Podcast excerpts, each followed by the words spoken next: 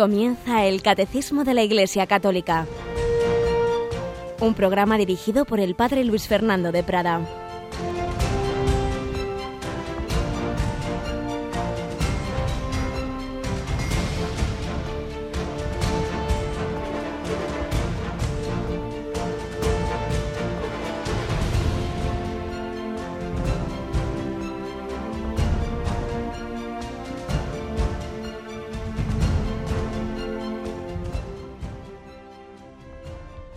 Alabados sean Jesús, María y José. Muy buenos días, queridísima familia de Radio María, que comenzamos otra semana de estos comentarios que disfrutamos, pues no por quien los hace, sino por la, la enseñanza que recibimos del catecismo, de, en esa síntesis preciosa de todas las fuentes de la revelación, de la Sagrada Escritura sobre todo, de la tradición, donde están los santos padres de los primeros siglos de la Iglesia, otros santos, el magisterio de la Iglesia, los concilios, el magisterio ya más reciente, la experiencia de tantos cristianos, todo ello admirablemente sintetizado en esa obra de varios años de trabajo de muchas personas mm, como uno de los más preciosos legados del pontificado de San Juan Pablo II. Cuando, por cierto, tenemos a su sucesor donde él también estuvo, en Cuba.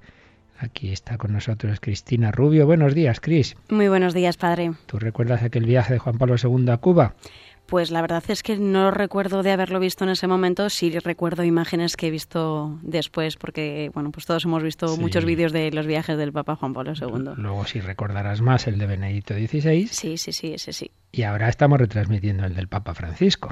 La verdad es que días emocionantes en los que el Santo Padre no deja de sorprendernos, no diciendo ninguna de las palabras que había escrito, no improvisando absolutamente todo lo que quiere decir al pueblo de Cuba. Aunque ayer estaba bastante cansado en la misa, se le notaba en la misa en Holguín y ahí sí, ahí sí que leyó casi todo, no estaba para, para muchos, se le notaba. Y es que, claro, un calor tremendo, y un viaje largo y en fin, que son 78 años, así que hay que rezar que el Espíritu Santo le dé fortaleza y hoy aquí ahora vamos a, hacer una, aunque siempre vamos contando todo, pero así a, lo largo, ¿qué retransmisión tenemos?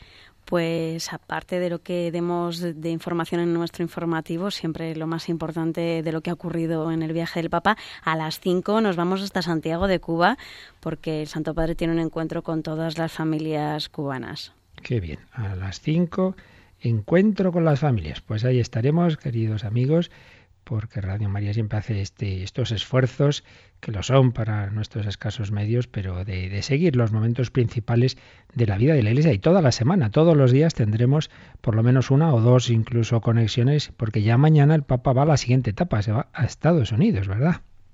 Sí, la verdad es que mañana empieza otra parte importante de este viaje, ¿no? Un, viaje que nos va, no nos va a dejar indiferentes. A las tres y cuarto más o menos del mediodía se va a producir esa ceremonia de, bienvenida del Papa a los Estados Unidos. Pero ya a las tres estaremos allí con nuestra enviada especial, Ángela Mengis, que nos va a ir contando. Ya lleva allí, ya hace algunos días está allí, dice que hay un ambiente estupendo, que la Iglesia de Estados Unidos está trabajando mucho, preparando todo muy bien. Mañana lo contamos, pero hoy a las 5 de la tarde a Santiago de Cuba a ese encuentro con las familias eh, de allí que va a tener el Santo Padre. Pues en este día, en este día, 22 de septiembre, en el 286, fijaos, hace siglos, eh, ocurría aquel martirio de la Legión tebana que está reflejado en ese precioso cuadro del Greco.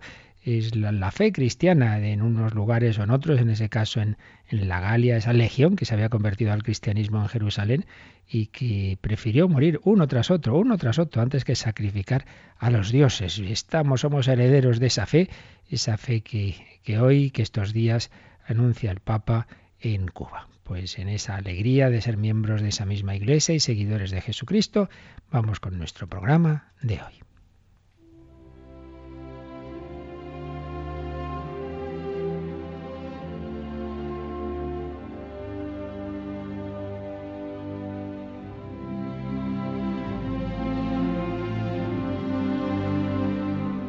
Muchos de nosotros hemos tenido esa fe, la fe cristiana desde pequeños, pero otros ha sido a lo largo de su vida que la han encontrado, son los conversos, muchos, muchos. desde Saulo, el primer gran converso de la historia de la Iglesia, o San Agustín, quizá la conversión de antigua que conocemos mejor por por habernosla contado con tanto detalle en esa maravillosa obra que todo el mundo debería leer alguna vez en la vida, las confesiones, donde vemos el alma de ese africano apasionado, un alma que en el fondo es parecida a la de todos los hombres, porque sean del siglo IV, V o XXI, pues en el fondo todos tenemos las, las mismas grandes tendencias, un hombre que andaba perdido y al que llenó su corazón Jesucristo, hasta los conversos pues ya más recientes. Hoy vamos a hablar, hoy supongo que seguiremos mañana, nos dará tiempo, de Félix Lecher, un, un francés. El padre eh, Martínez Puche eh, dirige una colección de convertidos, eh, va recogiendo diversos, por, épocas, diversos conversos y tiene ha dirigido un libro escrito por José Luis Vázquez y Jacinto Pereire, Carlos de Foucault y convertidos del siglo XX. Y de él vamos a sacar en próximos días algunas semblanzas. Hoy Félix Leser, que además es un puede iluminar a, matrimonios en los que ocurre lo que le ocurría a quien se casó con ella, con él. Está una mujer muy piadosa, muy buena y el todo lo contrario. ¿Cuántas veces ocurre eso en un sentido o en otro? No es lo más recomendable. El ideal es compartir la fe y compartir la vida cristiana, pero es verdad que a veces es el camino de conversión. La propia eh, madre de San Agustín pues tuvo esa experiencia con su marido, consiguió con sus oraciones, con su buen ejemplo, que marido e hijo al final se convirtieran. Pues es lo que vamos a ahora a ver en este caso de este hombre, Félix Leser, del que hoy vamos a hablar. Médico militante anticlerical, perdida la fe en las aulas universitarias, como tantos hoy día también. Con veintitantos años se casó con la parisina Isabella Rigui, no le daría hijos, una muchacha atractiva, inteligente, que estudió filosofía, era políglota de recia formación religiosa y profunda piedad, una auténtica perla. Fue al matrimonio en 1889. Su madre le dijo, bueno, tú le convertirás, tú le convertirás. Pues no fue la cosa nada fácil. Félix dejó la medicina por el periodismo político, anticlerical y ateo, y olvidando las promesas de respeto a la fe de su mujer, la emprendió cuestionando, socavando, ridiculizando, atacando las creencias de Isabel, empeñado en arrancarle del corazón a Dios. Mas ella, que se agarró al silencio, a la oración y al sacrificio, venció horas bajas y aguantó firme, firme en la fe. A diario más enamorada de Cristo, al estilo de Santo Domingo. Era de la tercera orden dominicana y dirigida por, por dominicos también. Espiritualmente briosa, cargada con la cruz de la lejanía espiritual de su marido. Por su esposo se mortificaba, rezaba, estimulaba la propia ejemplaridad cristiana.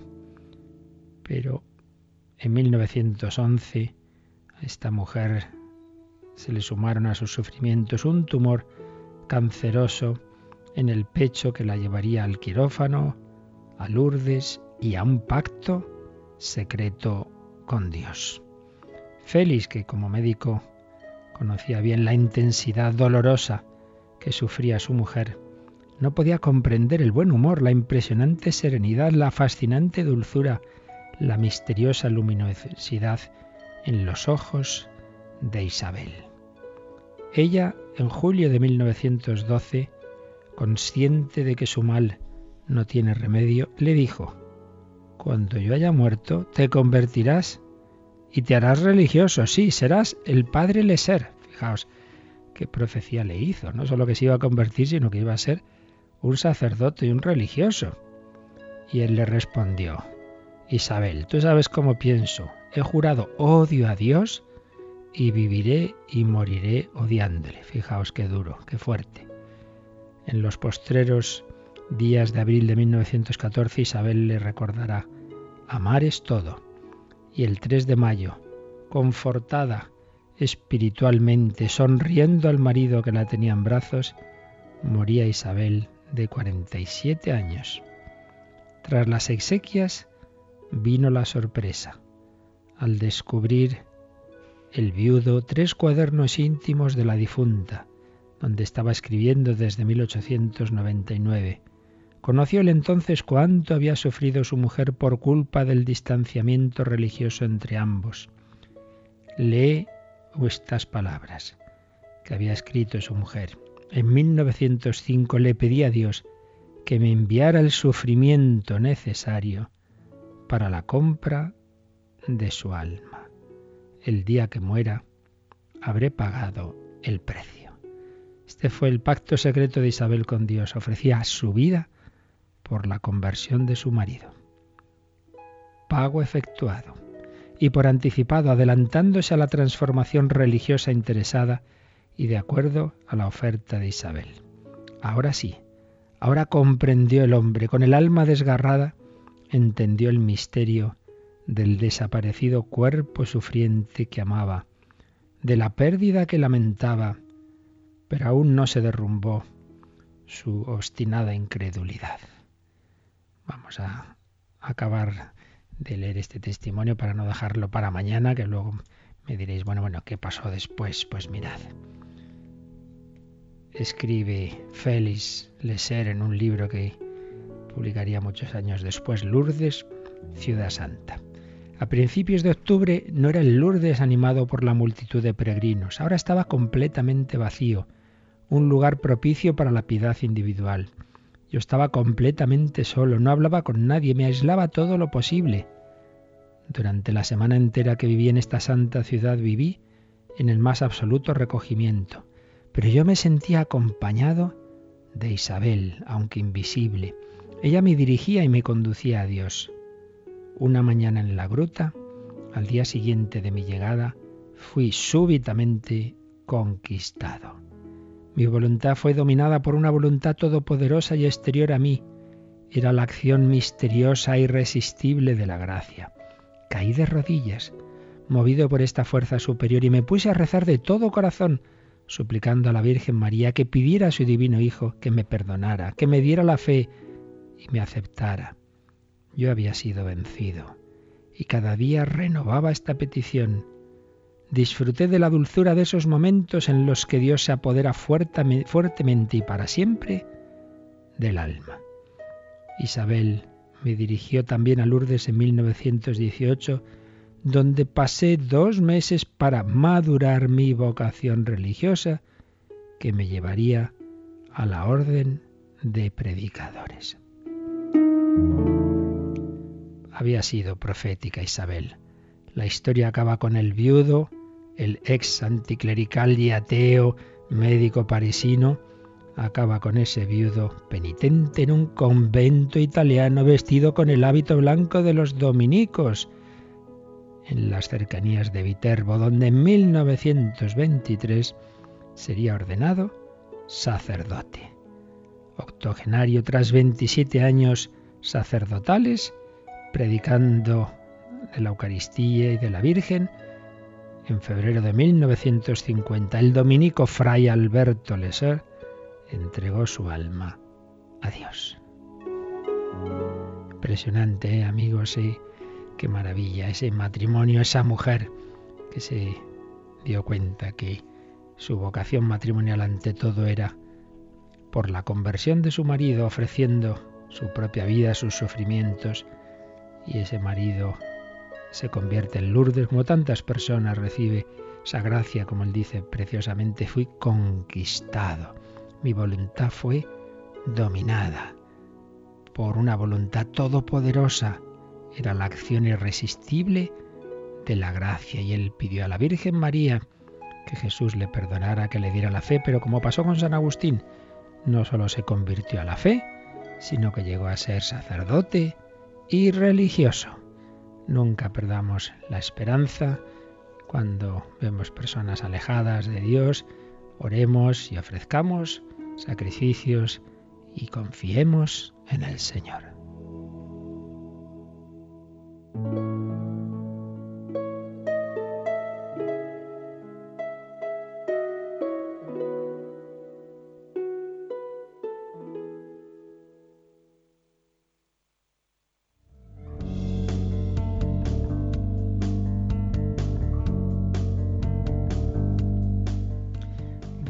Cristina, tú que estás casada, ¿te ha gustado esta historia?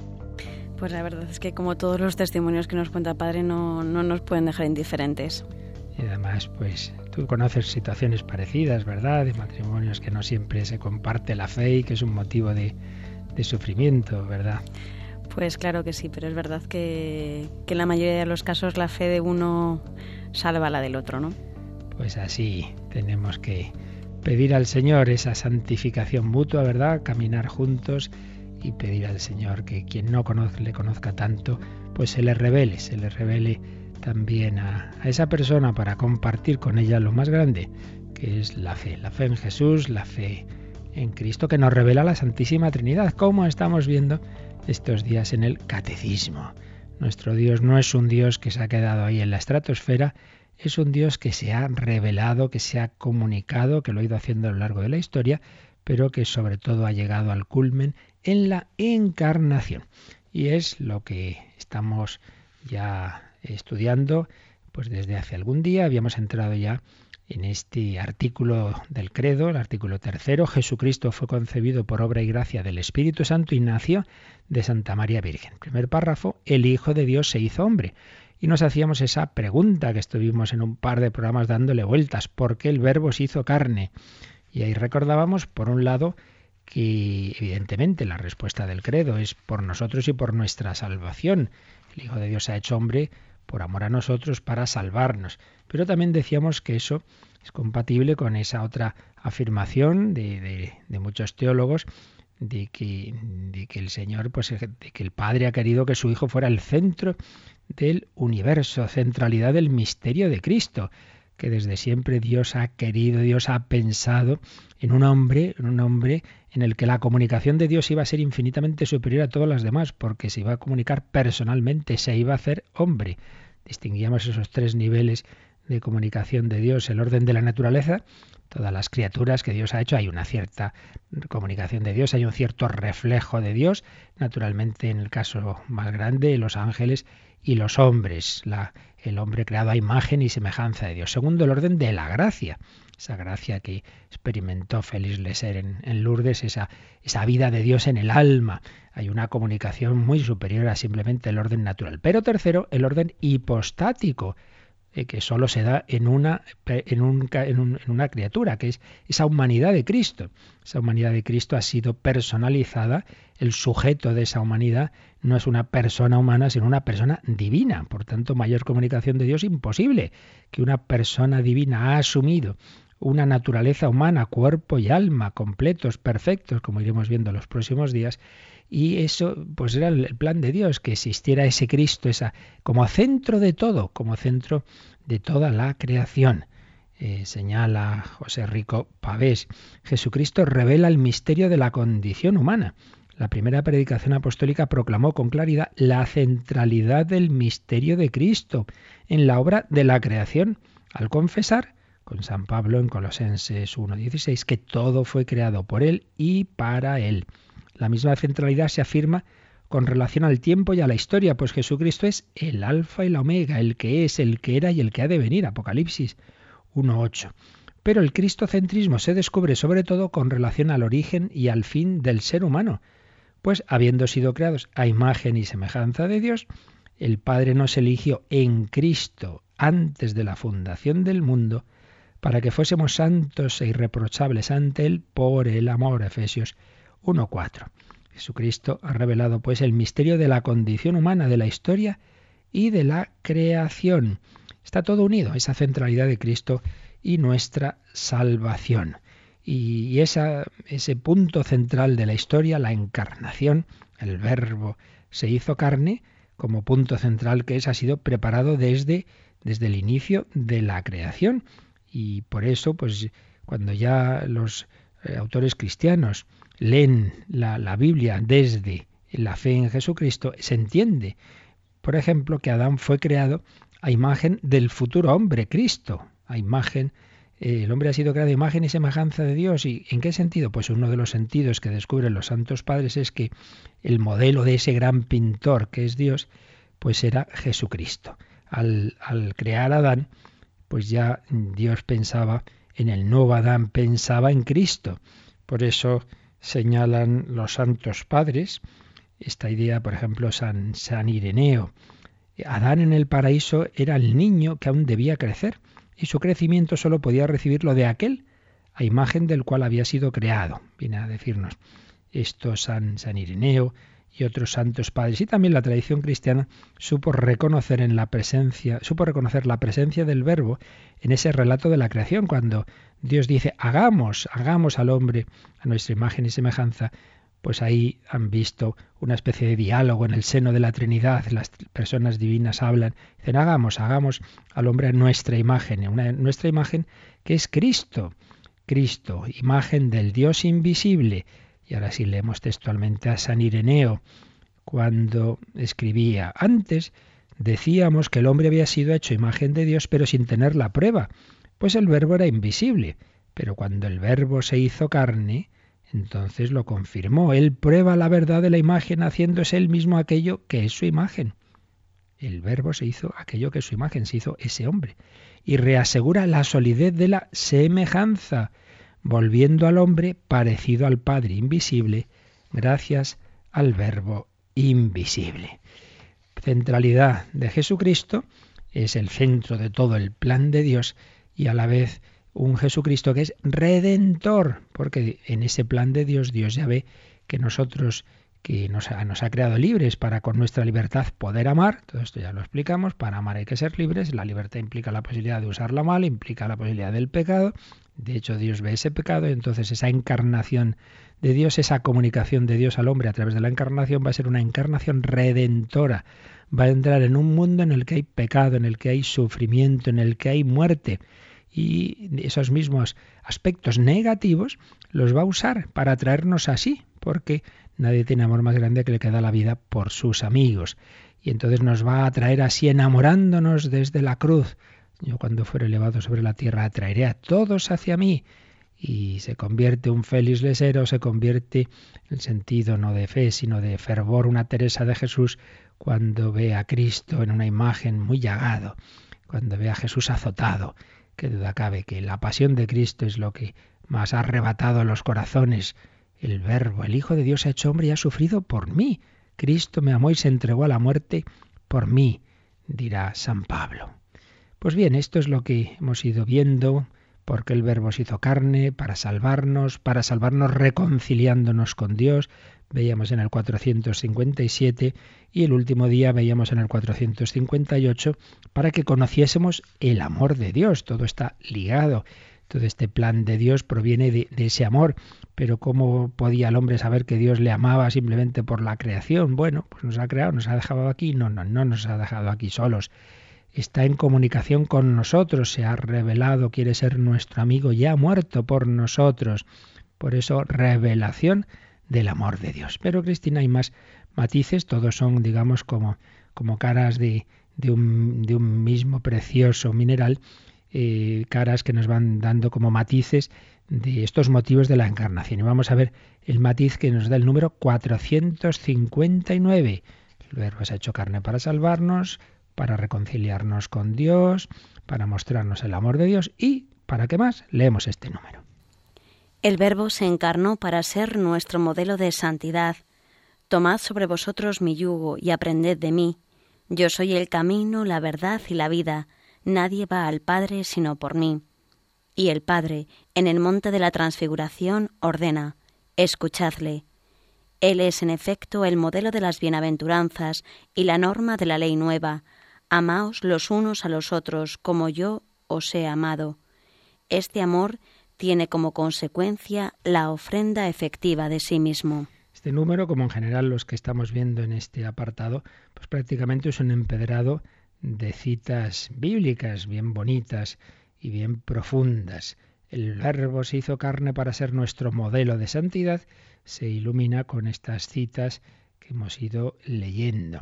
Y es que si queremos cumplir ese plan de Dios, queremos cada vez parecernos más a Él. El hombre ha sido creado a imagen y semejanza de Dios.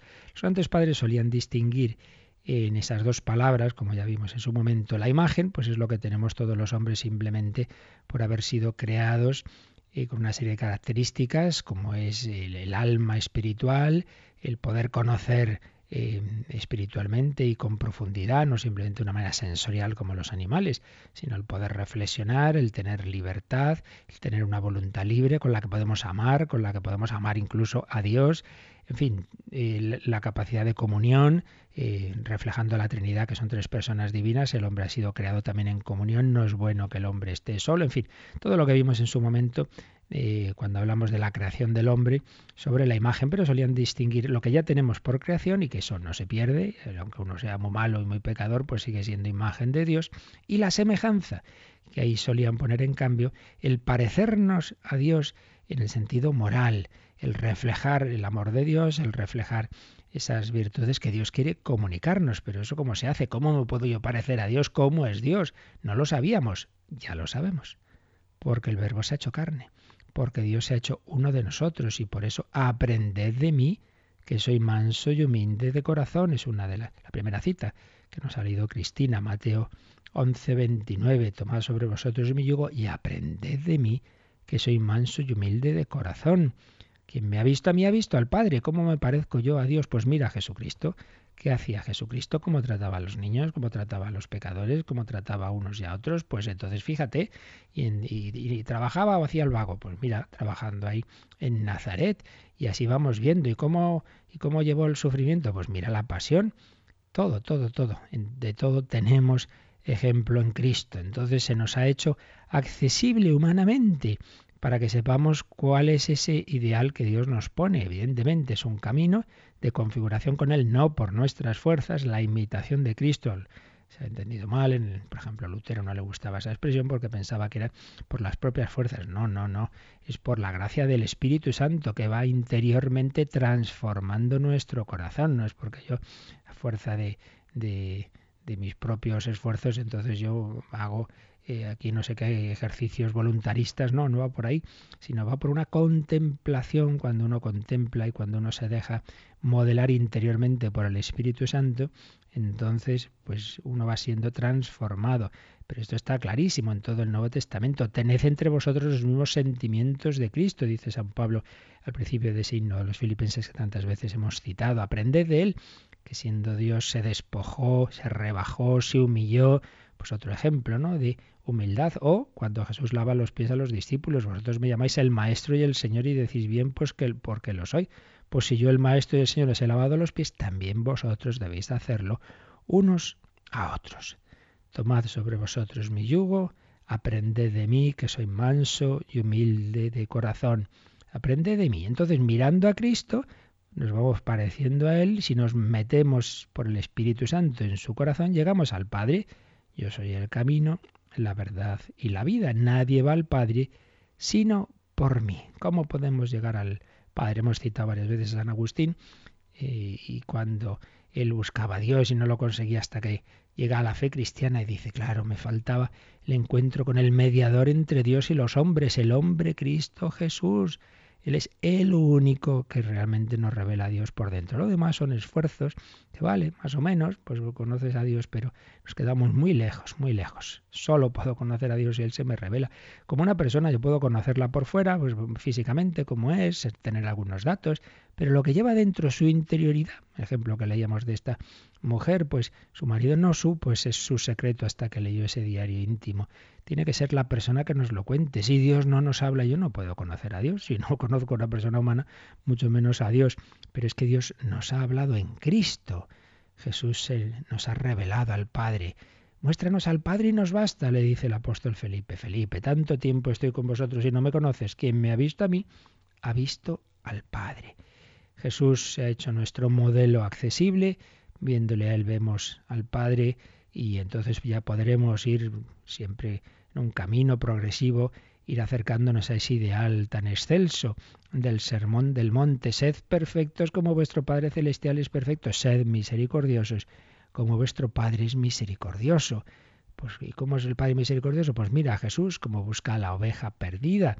Mira ese corazón que le dice a la mujer adúltera, nadie te ha condenado, yo tampoco te condeno vete y en adelante no peques más. ¿Y cómo se cumplen las bienaventuranzas? Pues mira a Jesús, que como dice el catecismo en otro lugar, En Jesús está el rostro de la encarnación de las bienaventuranzas y la norma de la ley nueva, como acabamos de leer en este número. Amaos los unos a los otros como yo os he amado. ¿Cómo? Como yo, modelo, pero no solo un modelo externo, sino participación. El cómo, que aparece con frecuencia en el Evangelio, y está claro en todo el contexto que implica que Dios nos da la gracia interior para parecernos a Él, para vivir como Él, algo que por nuestras fuerzas sería imposible. Venid a mí, aprended de mí, que soy manso y humilde de corazón. Jesús, haz nuestro corazón semejante al tuyo. Esto es gracia y por lo tanto, en vez de darle más vueltas, vamos a un momento a pedírselo al Señor, un momento de oración y de meditación musical.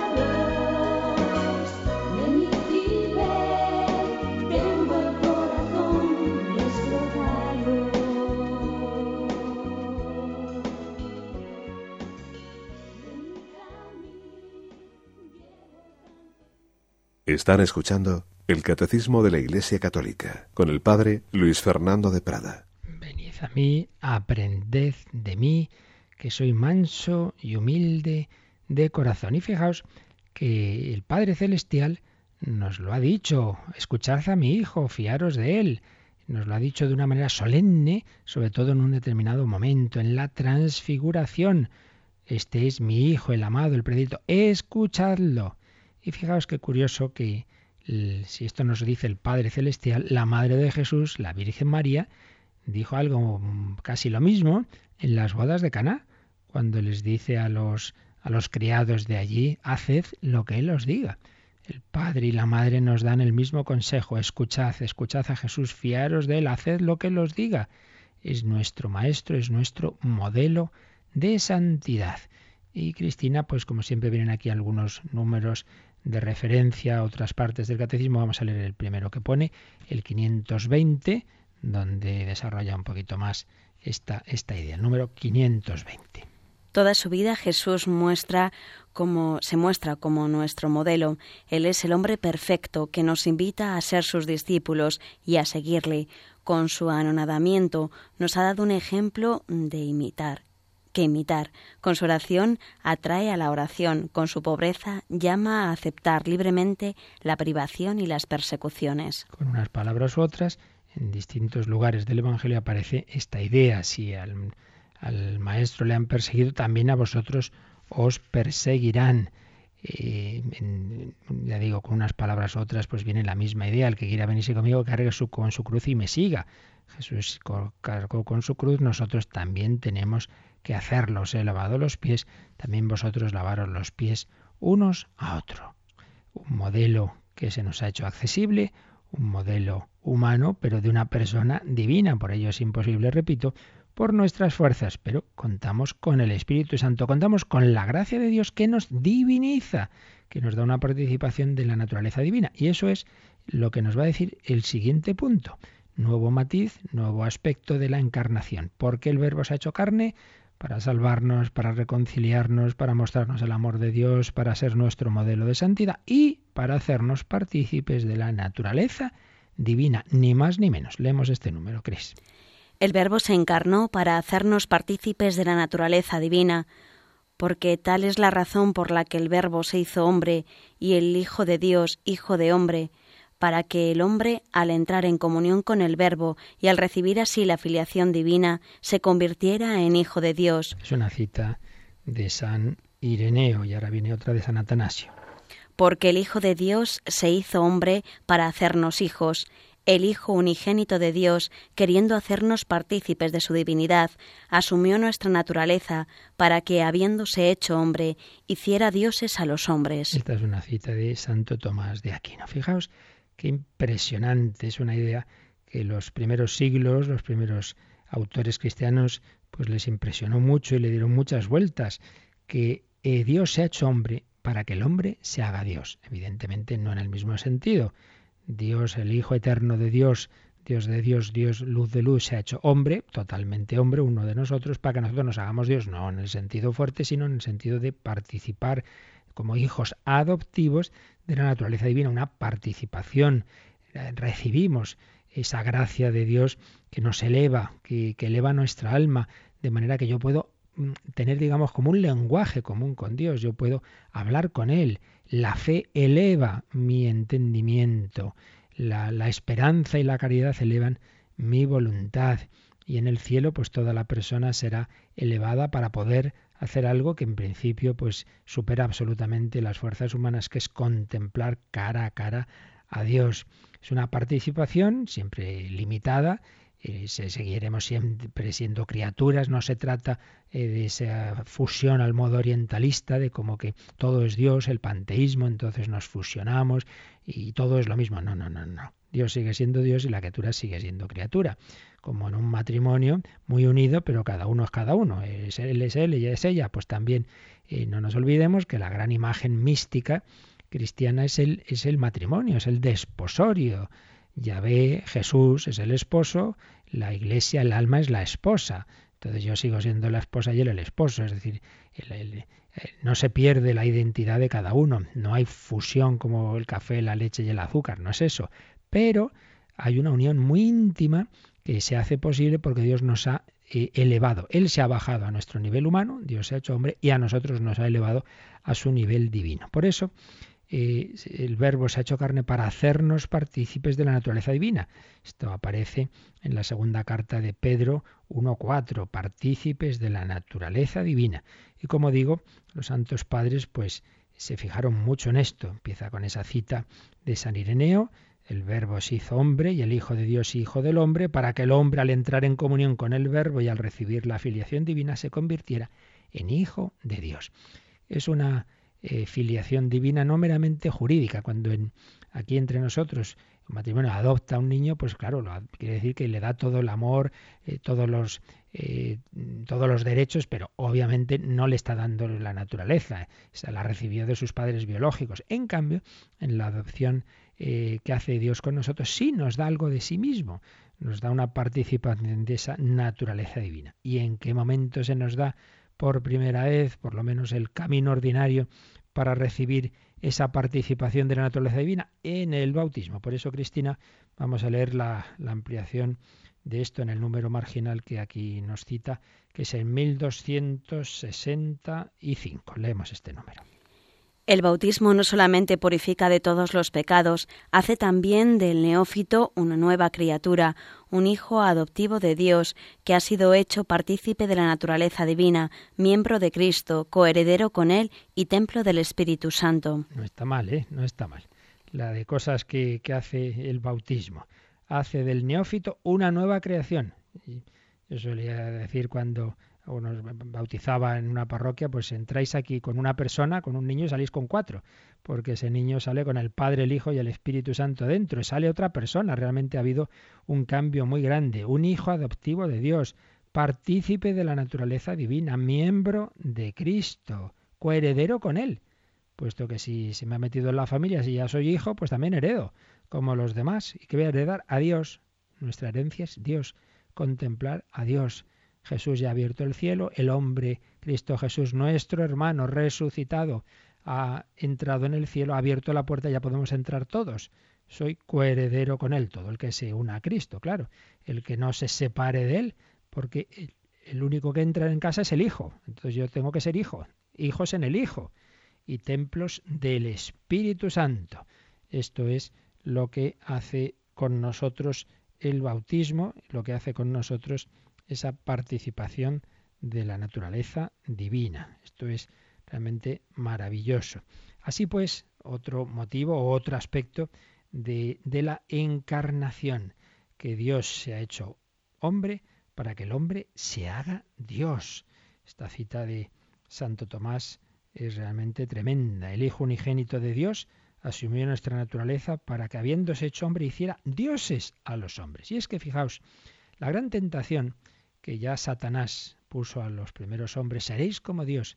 Si Dios quiere que seamos como Él, pero es que hay dos caminos, uno el de la soberbia, el pretender hacerlo por mis fuerzas al margen de Dios y contra Dios, y eso es claro, el pecado original y en el fondo todo pecado, y muy especialmente el pecado de los últimos tiempos en la, en la humanidad, es el, es el anticristo, es yo no reconozco a nadie por encima de mí, entonces yo me hago Dios, pero a mi, a mi manera es lo que aparece en la filosofía moderna y contemporánea, lo que aparece en un Nietzsche, lo que aparece en tantos filósofos de los últimos tiempos. Es el camino equivocado, el camino de la soberbia. Pero sí, sí, si Dios quiere hacernos como Él, pero por el camino de la humildad, por el camino de recibir el don de Dios. Dios me quiere divinizar, pero, pero tiene que ser Él. Déjate tú elevar por Dios, déjate coger en brazos. Camino de la infancia espiritual cuando llama la atención que casi el mismo año que moría Nietzsche, tres años antes había muerto Teresa del Niño Jesús. Qué distintos, madre mía, qué diferencia. Uno que proclama la muerte de Dios, no puede existir Dios porque si existiera Dios yo no sería Dios, dice uno de sus personajes, y pretende eso, pretende esa soberbia de que el hombre es, es, es Dios. Y Teresa del Niño Jesús, que como niña pequeña, se sabe querida por, por el Padre, nos enseña ese camino de la infancia espiritual y muestra a la humanidad como doctora de la Iglesia que es ese camino. Sí, sí, tranquilo, si Dios quiere llevaros ahí muy alto, pero por el camino de la humildad, de la confianza, no de la autosuficiencia, no de la soberbia. Así pues, diversos matices que hemos ido viendo del motivo de la encarnación. Realmente es algo precioso y bueno, se podría decir muchísimas más cosas porque es que estamos aquí en el núcleo del cristianismo. El padre Galot eh, reflexiona también eh, sobre el, hecho de que el que se haya encarnado sea el Hijo, sea la segunda persona de Trinidad. Ya dijimos en algún momento que por poder cualquier persona, el Padre o el Espíritu Santo, se podrían haber encarnado, pero que es absolutamente coherente que sea el Hijo, porque el Hijo es imagen del Padre y nosotros estamos creados a imagen de Dios. Entonces, pues lo que acabamos de decir antes, ¿no? Pues para que sepamos cómo es Dios y podamos parecernos a Él, pues el que se ha encarnado es el que también en la Trinidad es la imagen. El Hijo es eso, Hijo. Pues también nosotros estamos llamados a ser hijos. El Hijo es palabra, es el que revela la humanidad, es muy coherente. Y el padre Galot, digo, lo desarrollaba esta idea también, indicando cómo ese ser relacional del Hijo, las personas divinas son relaciones entre el Padre, el Hijo y el Espíritu Santo, pues el ser relacional del Hijo nos permite entender mejor ese motivo por el que sea precisamente Él el que se ha encarnado. En cuanto imagen o expresión perfecta del Padre, corresponde al Verbo la misión de dar a conocer al Padre y de revelarlo en la naturaleza humana. Y dado que su ser relacional es filial, el Hijo es capaz de representar y de reconducir a la humanidad al Padre por medio de la oración y del sacrificio. Y es que ciertamente, sobre todo en la pasión, Cristo ha llevado al, máximo esa relación filial, al ofrecer su sufrimiento y su muerte. Jesús ha revelado hasta qué punto era hijo, ser relacional enteramente vuelto hacia el Padre y dispuesto al más completo abandono filial. Si toda su existencia está dominada por la intención de volver al Padre, es porque este movimiento está implicado en su misma persona de hijo, el hijo, que está siempre pendiente del Padre. El único ser relacional del Verbo no es simplemente un vínculo estático, un puente entre dos naturalezas. Ha asumido la naturaleza humana para ofrecer a todos los hombres una presencia divina inmediata y para conducir a las personas humanas al Padre. La alianza que personifica realiza la reconciliación de la humanidad con el Padre y también la reconciliación de los hombres entre sí. En cuanto a relación, el Hijo une y reúne a los hombres. Otra idea muy bella, como esa inserción del ser relacional del Hijo en la humanidad nos pone también en relación unos con otros, transforma nuestras relaciones. Si estamos llamados a ser hijos, pues entonces también somos hermanos. Entonces dice cómo la persona del Hijo se presenta como yo, como tú y como nosotros. ¿Qué quiere esto decir? Como yo, pues lo que hemos visto antes, amaos como yo os he amado. El ser relacional del Hijo se ha vuelto hacia los hombres con la fuerza que tenía cuando estaba vuelto hacia el Padre. Quiere comunicar a los cristianos su amor divino. Yo tengo en mí el amor de Cristo, tengo, Él va formando en mí su corazón. Como tú, ¿en qué sentido? Pues que yo en, el tú humano puedo descubrir a Jesús. Lo que hagáis a uno de estos, a mí me lo hacéis. Saulo, Saulo, porque me persigues? Detrás de cada tú humano se esconde el tú de Jesús. Esta presencia del tú de Cristo sirve para cualquier hombre. Es una presencia debida a la encarnación. Lo repetía mucho Juan Pablo II con cita del Vaticano II. Cristo se ha unido en cierto modo a todo hombre. El ser relacional del Hijo mantiene como tú una relación personal con cada uno precisamente a través de los tú humanos. Y el nosotros donde están dos o tres reunidos en mi nombre y estoy yo en medio de ellos. Hay una presencia en la comunidad, hay una presencia también del ser relacional de Cristo que pone en relación a sus discípulos y que establece entre ellos un vínculo divino que los une. Así pues, todos los aspectos de las relaciones interpersonales de la humanidad, en el yo, en el tuyo, en el nosotros, quedan elevados a nivel divino por haber entrado en la humanidad el Hijo de Dios. Qué maravilla de plan de Dios. El Hijo se ha hecho uno de nosotros, se ha hecho nuestro hermano para hacernos hijos, para hacernos hermanos. Distintos aspectos, distintos matices de ese plan amoroso y misericordioso de nuestro Señor. Pues yo creo que lo mejor es que nos quedemos en meditación, en silencio, y así lo vamos a hacer, pero también con la posibilidad de que si alguno de vosotros quiere alguna pregunta, alguna consulta, algún testimonio, pueda hacerlo ahora. Participa en el programa con tus preguntas y dudas. Llama al 91 153 8550. También puedes hacerlo escribiendo al mail catecismo arroba radiomaria.es. Catecismo arroba.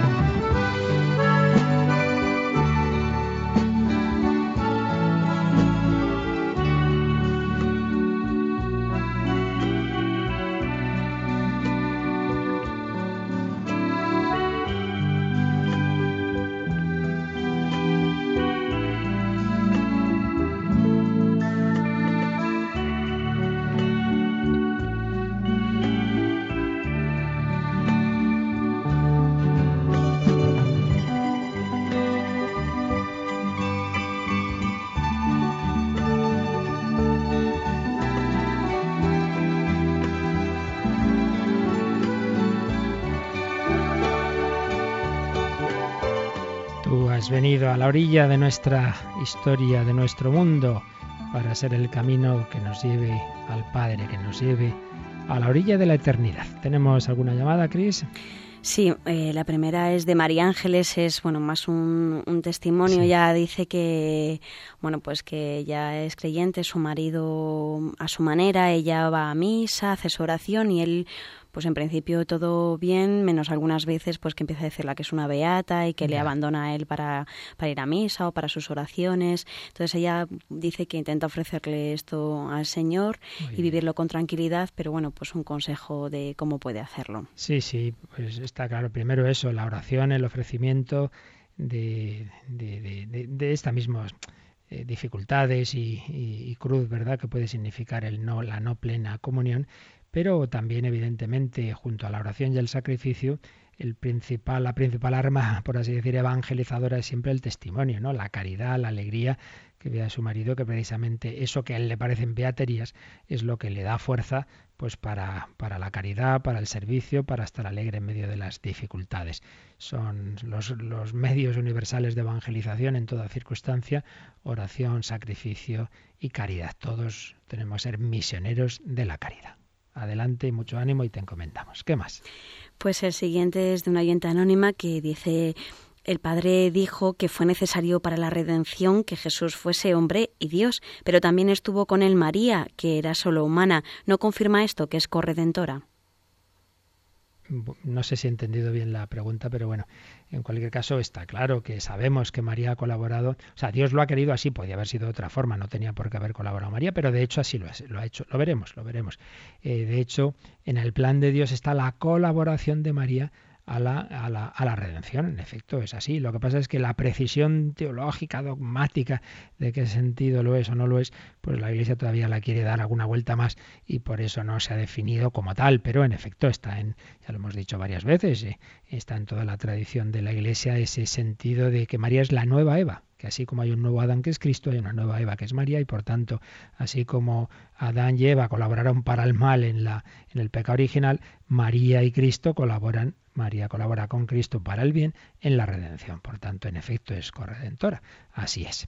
Y a ella nos encomendamos y a ella le pedimos, os recuerdo, pues por los frutos del viaje del Papa, que hoy ya termina en Cuba y que eh, se va a su siguiente etapa, que es Estados Unidos. Hoy encuentro con las familias que retransmitiremos en directo a las 5 de la tarde. Ahí nos encontraremos y luego un servidor a las 9 de la noche en El Hombre de Dios, que vamos a retomar los programas de antes de, de, julio sobre precisamente esa felicidad humana a la que todo ser humano está llamado. Y vamos a ver cómo pensaban en este tema los grandes filósofos griegos, la literatura griega, y veremos de nuevo lo mismo, que el ser humano es el mismo, en el fondo, en lo esencial, en todas las épocas, y todo ser humano está hecho para Dios, un Dios que se nos ha revelado en Cristo y que ahora nos bendice.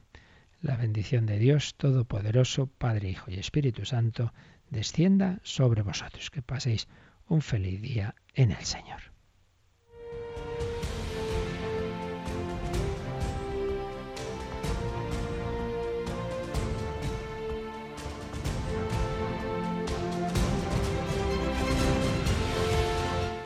Han escuchado en Radio María el Catecismo de la Iglesia Católica, un programa dirigido por el Padre Luis Fernando de Prada.